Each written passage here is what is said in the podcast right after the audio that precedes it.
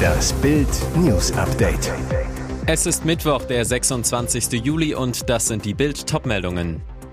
Cold Case nach 26 Jahren bei Aktenzeichen XY. Wer diese tote Frau erkennt, kennt auch ihren Mörder. Harald und sein CDU-Politiker. Im Bett wird Glöckler zum Oktopus. Neuer BVB-Star gelandet. Hier kommt Sabitzer in San Diego an. Es war ein grausames und mysteriöses Verbrechen bei Altena Bergfeld in NRW. Die junge Frau wurde vergewaltigt, gewürgt und bei lebendigem Leib verbrannt. Ihre genaue Identität ist noch immer unklar, doch die Wahrscheinlichkeit ist groß. Wer das Opfer erkennt, führt die Polizei zum Mörder. Das Verbrechen ist seit 26 Jahren ungeklärt. Doch die Ermittler der Polizei Hagen geben nicht auf. Heute wollen sie mit der ZDF-Sendung Aktenzeichen XY ungelöst einen neuen Anlauf nehmen, um den oder die Mörder endlich zu fassen. Moderator Moderator Rudi Zerne wird den Mordfall im TV vorstellen. Rückblick. Es ist der 2. Juni 1997, ein warmer Sommerabend. Ein Mann aus Ramede fährt um 19.30 Uhr mit seinem Geländemotorrad durch den Wald, als er an einem Waldweg eine entsetzliche Entdeckung macht. Dort liegt die nackte Leiche einer Frau. Ein Bein steht ab, der Oberkörper verkohlt, das Gesicht kaum mehr zu erkennen.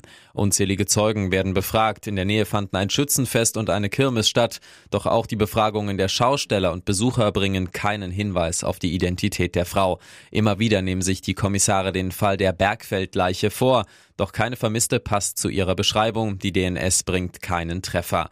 1998 reist ein Beamter nach Schottland, den Schädel der Toten im Gepäck. An der Uni Glasgow gelingt es Experten, ein Bild des Gesichts zu rekonstruieren. Das Foto wird veröffentlicht, aber niemand erkennt die Frau.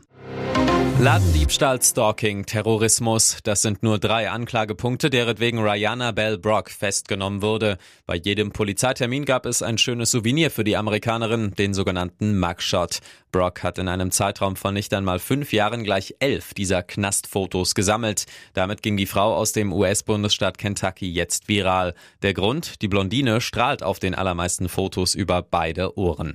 Seit eine auf weibliche Mugshots spezialisierte Seite über Brock berichtet hat, folgen ihr bei TikTok und Instagram immer mehr Menschen. Derzeit sind es rund 20.000, Tendenz steigend. Die wahre Geschichte hinter den Mugshots ist trauriger, als das Lachen von Brock vermuten lässt. Die Familienverhältnisse waren aus ausgesprochen schwierig. Beide Elternteile sitzen bis heute im Gefängnis. Die letzte Verhaftung datiert im Januar 2023. Damals wurde Brock dabei erwischt, wie sie eine Knarre klauen wollte. Es soll ihr letzter Mugshot bleiben. Denn mit jetzt 23 Jahren hat der ehemalige Wildfang zu Gott gefunden. Sie habe ihr Leben verändert, sei clean, wolle ihren Abschluss nachholen und, wie es sich für eine angehende Influencerin gehört, ihre Geschichte im Internet erzählen. Alles neu bei Harald Glöckler. Nach der Trennung von seinem langjährigen Lebenspartner Dieter Schroth lässt es sich der Stardesigner richtig gut gehen und das nicht allein. Neuerdings stets an seiner Seite CDU-Politiker Marc-Erik Lehmann. Marc ist ein sehr, sehr wichtiger Mensch in meinem Leben. Wir pflegen eine sehr liebevolle Beziehung, so der Kultdesigner zu Bild. Offiziell zusammen sind die beiden nicht, aber für ein bisschen Bettgeflüster reicht es durchaus. Bei seiner Pyjama-Party jedenfalls plaudert Glöckler einiges aus dem Nähkästchen. In einer neuen Folge von Haralds Reality-TV-Doku Herr Glöckler sucht das Glück teilte sich das Bett gleich mit vier Freunden. Champagner, Stripper, Snacks. Harald lässt es richtig krachen. Und hat dabei aber eigentlich nur Augen für ihn. Sein junger Nachwuchspolitiker hat es sich im grauen Jogginganzug bequem gemacht. Das findet Glöckler zum Anbeißen. Da bin ich wie so ein Oktopus, überall die Hände, die Finger. Der mag in dem Anzug, das macht mich schon sehr nervös jetzt, sehr sexy, so Glöckler. Mit seinen schrillen Designs wurde Harald zur Berühmtheit. Im Privatleben mag es der Designer wohl etwas schlichter. Dienstag 15.31 Uhr amerikanischer Zeit am San Diego International Airport. Marcel Sabitzer ist endlich beim BVB angekommen. Der neue Mittelfeldspieler kommt lässig in Jeans, Sneakern und kurzem Hemd aus dem Terminal. Gut gelaunt wird er dort nach elf Stunden Flug- und Passkontrolle von Dortmund-Mitarbeitern abgeholt, unter anderem wie üblich Integrationsmanager Joel Kunz. Anschließend geht es zum Teamhotel in den Norden der Stadt. Dort trifft er zum ersten Mal auf seine neue Mannschaft. Am Montag hatte Sabitzer seinen Vertrag bis 2027 in Dortmund unterzeichnet und anschließend ging es direkt auf Weltreise. Der österreichische Neuzugang reiste dem Tross an die Pazifikküste der USA hinterher. Einen Tag zuvor war das BVB-Team zur Marketingreise aufgebrochen. Bild traf den Österreicher kurz nach seiner Ankunft am Flughafen.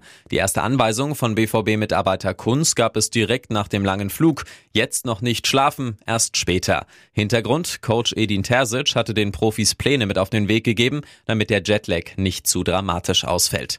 Heute soll Sabitzer erstmals am BVB-Training in San Diego teilnehmen. Am Freitag könnte er sehr wahrscheinlich beim Test des Vizemeisters gegen San Diego Loyal erstmals Minuten für Schwarz-Gelb sammeln. Und jetzt weitere wichtige Meldungen des Tages vom Bild Newsdesk. Unsere Fußballerinnen begeistern schon wieder die Fans. Das 6 zu 0 gegen Marokko zum WM-Start sahen an einem Montagvormittag starke 5,6 Millionen Menschen im TV. Die meisten Fans himmeln Alexandra Popp an. Die Kapitänin reißt die Mannschaft mit, machte die ersten beiden Tore. Wahnsinn, wie sie ihre Birne reinhält. Mit Poppy auf dem Platz hat man einfach ein gutes Gefühl, schwärmt Mitspielerin Jule Brandt. Aber Poppy spielt mit dem Gedanken, nach der WM in der Nationalmannschaft aufzuhören. Auf die Frage, ob sie mit dem Titel abtritt, sagt sie, das kann sein, aber dann würde ich nur in der Nationalmannschaft aufhören. Noch ist die Zukunft offen. Poppy, es wird ein Bauchgefühl nach der WM sein. Die DFB 11 ohne Pop. Für Jotti Schatzialexu, sportlicher Leiter Nationalmannschaften beim DFB, unvorstellbar. Poppy ist mehr als ein Geschenk für uns. Ich würde auf die Knie gehen und bitten, dass sie nach dem Turnier weitermacht, sagt er schmunzelnd zu Bild. Und ernsthaft, sie ist eine Ausnahmesportlerin und eine ganz entscheidende Spielerin für uns. Poppy ist einfach einmalig mit ihrer Präsenz auf dem Platz, aber auch darin, wie sie die Mannschaft führt. Ich bin echt ein Fan von ihr, weil sie auch unsere Tugenden darstellt. Sie ist eine klassische Mittelstürmerin und eine Spielerin, die vorangeht. Sie würde uns sehr fehlen. Dieser Unionsvorschlag sorgt für Zoff. Baden-Württembergs CDU-Landkreistagspräsident Joachim Walter will die Arbeitspflicht für Asylbewerber. Es wäre uns Landkreisen, auch mit Blick auf die dringend benötigte gesellschaftliche Akzeptanz wichtig, dass Geflüchtete rasch in Arbeit kommen, hilfsweise auch in gemeinnützige, sagt er. Heißt im Klartext, Flüchtlinge sollen zur Arbeit verdonnert werden. Walter führt aus, es müsse ohne ideologische Scheuklappen hinterfragt werden, ob das deutsche Sozialrecht bei den Geflüchteten immer die richtigen Anreize setzt. In ihrer Resolution sprechen sich die bayerischen Landräte dafür aus, dass eine über die bisherigen Regelungen und Umsetzungsformate hinausgehende Verpflichtung Schutzsuchender zur Annahme von auch gemeinnütziger Arbeit etabliert und organisiert wird. Auch Steffen Jäger, Präsident des baden-württembergischen Gemeindetags, meint, unser Sozialstaat hilft denen, die Hilfe brauchen. Der Staat muss jedoch erwarten dürfen, dass jeder Einzelne dann auch im Rahmen seiner Möglichkeiten zum Gelingen der Gesellschaft beiträgt beispielsweise auch über eine gemeinnützige Arbeit. Unterstützung werde etwa auf Bauhöfen benötigt, sowie im Alten- und Pflegebereich und in weiteren Mangelberufen. In den 80er Jahren wurden in Berlin Asylbewerber zum Straßenfegen herangezogen. Schlüpfriger Verdacht bei ihrer TV-Show. Am Mittwochabend wurde bei RTL gesägt und gehämmert. Für Wettkampf in vier Wänden traten Teams gegeneinander an, um die schönste Wohnungsrenovierung hinzulegen. In sechs Wochen müssen aus Rohbau-Apartments stilvolle Wohneinheiten gezaubert werden. Die Kandidaten führen jede noch so schwere Arbeit selbst aus. Experten vergeben Punkte. Das Team mit der geringsten Punktzahl muss die Show verlassen. Zu gewinnen gibt es 50.000 Euro. Geld, das auch ihres Katzenbergers Peter Klein und Yvonne Wölke mit nach Hause nehmen wollen. Sie sägten und spachtelten, was das Zeug hielt. Nach der Dusche am Abend jedoch gingen die Gerüchte los, Ex-Love Island-Kandidatin Sandra argwöhnte, sie habe Liebesspiele unter der Brause gehört, lautes Stöhnen. Den Kandidaten standen zwei Bauwagen zur Körperpflege zur Verfügung, einer für die weiblichen und einer für die männlichen Hobbyhandwerker. Als Sandra am Abend auf die Toilette wollte, vernahm sie aus der Damendusche ein Stöhnen. Oh Gott, Fassungslos berichtete Sandra, was sie erlebt hatte. Wir haben anscheinend eine Gemeinschaftsdusche, die auch für den Geschlechtsverkehr gedacht ist. Um ihre Beobachtungen zu untermauern, machte sie die Geräusche nach. Oh, ja. Was nur die Zuschauer sehen konnten, Peter kam allein aus der Dusche. Er hatte die Damendusche gar nicht betreten. Die Gerüchteküche brodelte trotzdem weiter, als eine aktuelle Zeitung den Weg ins Haus fand, in der die Beziehung zwischen Peter und Yvonne thematisiert wurde. Die behaupteten in der Sendung immer noch, nur Freunde zu sein. Wie schlimm steht es um ihn? Schauspieler und Musiker Johnny Depp ist zurzeit mit seiner Band Hollywood Vampires auf Tournee in Europa. In Budapest fiel ein geplantes Konzert jedoch kurzfristig flach. Der Grund? Johnny Depp soll in seinem Hotelzimmer bewusstlos aufgefunden worden sein.